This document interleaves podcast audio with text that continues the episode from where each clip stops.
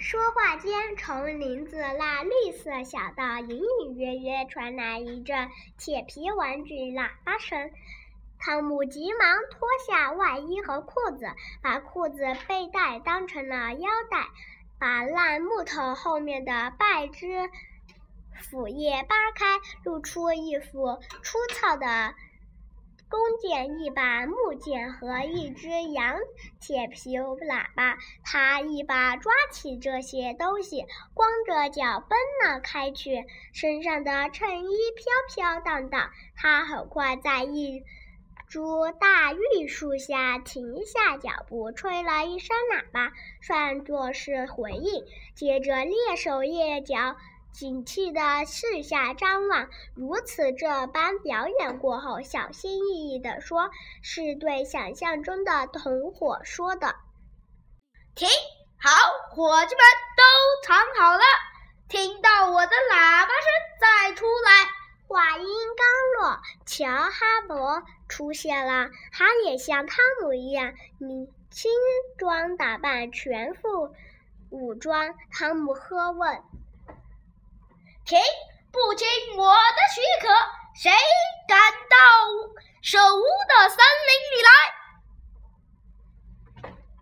吉斯鹏是好汉，用不着别人许可。你是哪个？进进！竟敢口出狂言！汤姆提起他说。因为他俩这是凭记忆在背书上的话，哪个竟敢口出狂言？我，我是汉，我是罗宾汉。你这个下流胚子，很快就知道我的厉害了。你果真是那个赫赫有名的无法无天之徒。我很高兴在这片林子里与你相斗一场。看剑。说罢，两个人各拿出木剑，扔掉各自的其他东西，摆出斗剑的架势，脚对脚，一缠两上两下，认真而谨慎的战斗开打了。不一会儿，汤姆说：“有什么招数，全使出来吧。”于是，两个人全都使出了看家的本领，双方。直斗得大汗淋漓、气喘吁吁。忽然，汤姆喝道：“倒下！倒下！你干嘛不倒下？我不倒下，你自己干嘛不倒下？你眼看就不行了。哪有的事？我不能倒。书上可没有说。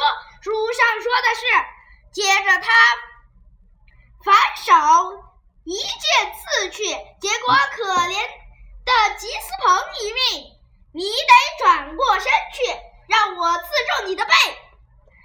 书上的话极富权威，乔不能不听，便随从的转过身，接受汤姆的一剑，倒了下去。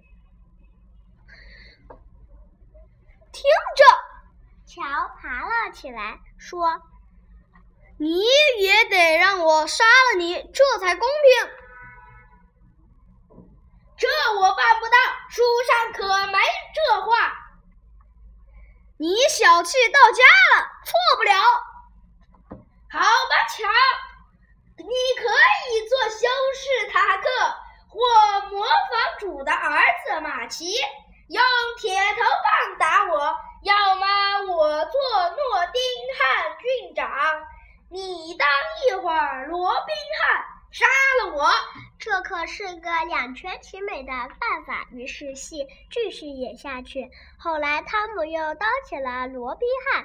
那个阴险狡诈的修女没有好好包扎他的伤口，伤口他失血过多，奄奄一息。最后，乔一人扮演了一大帮。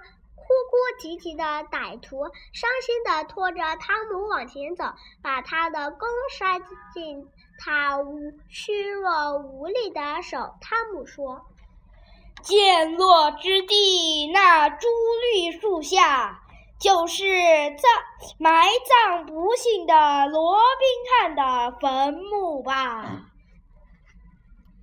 他说罢，射出了一箭，便倒了下去。本该这就死去，可他倒在了一丛荨麻上，被吃的哗的跳了起来，完全没有死尸的样子了。选自《马克吐温《汤姆索亚历险记》第八章：好个威风的罗宾汉。旁白：邱阳慧。里面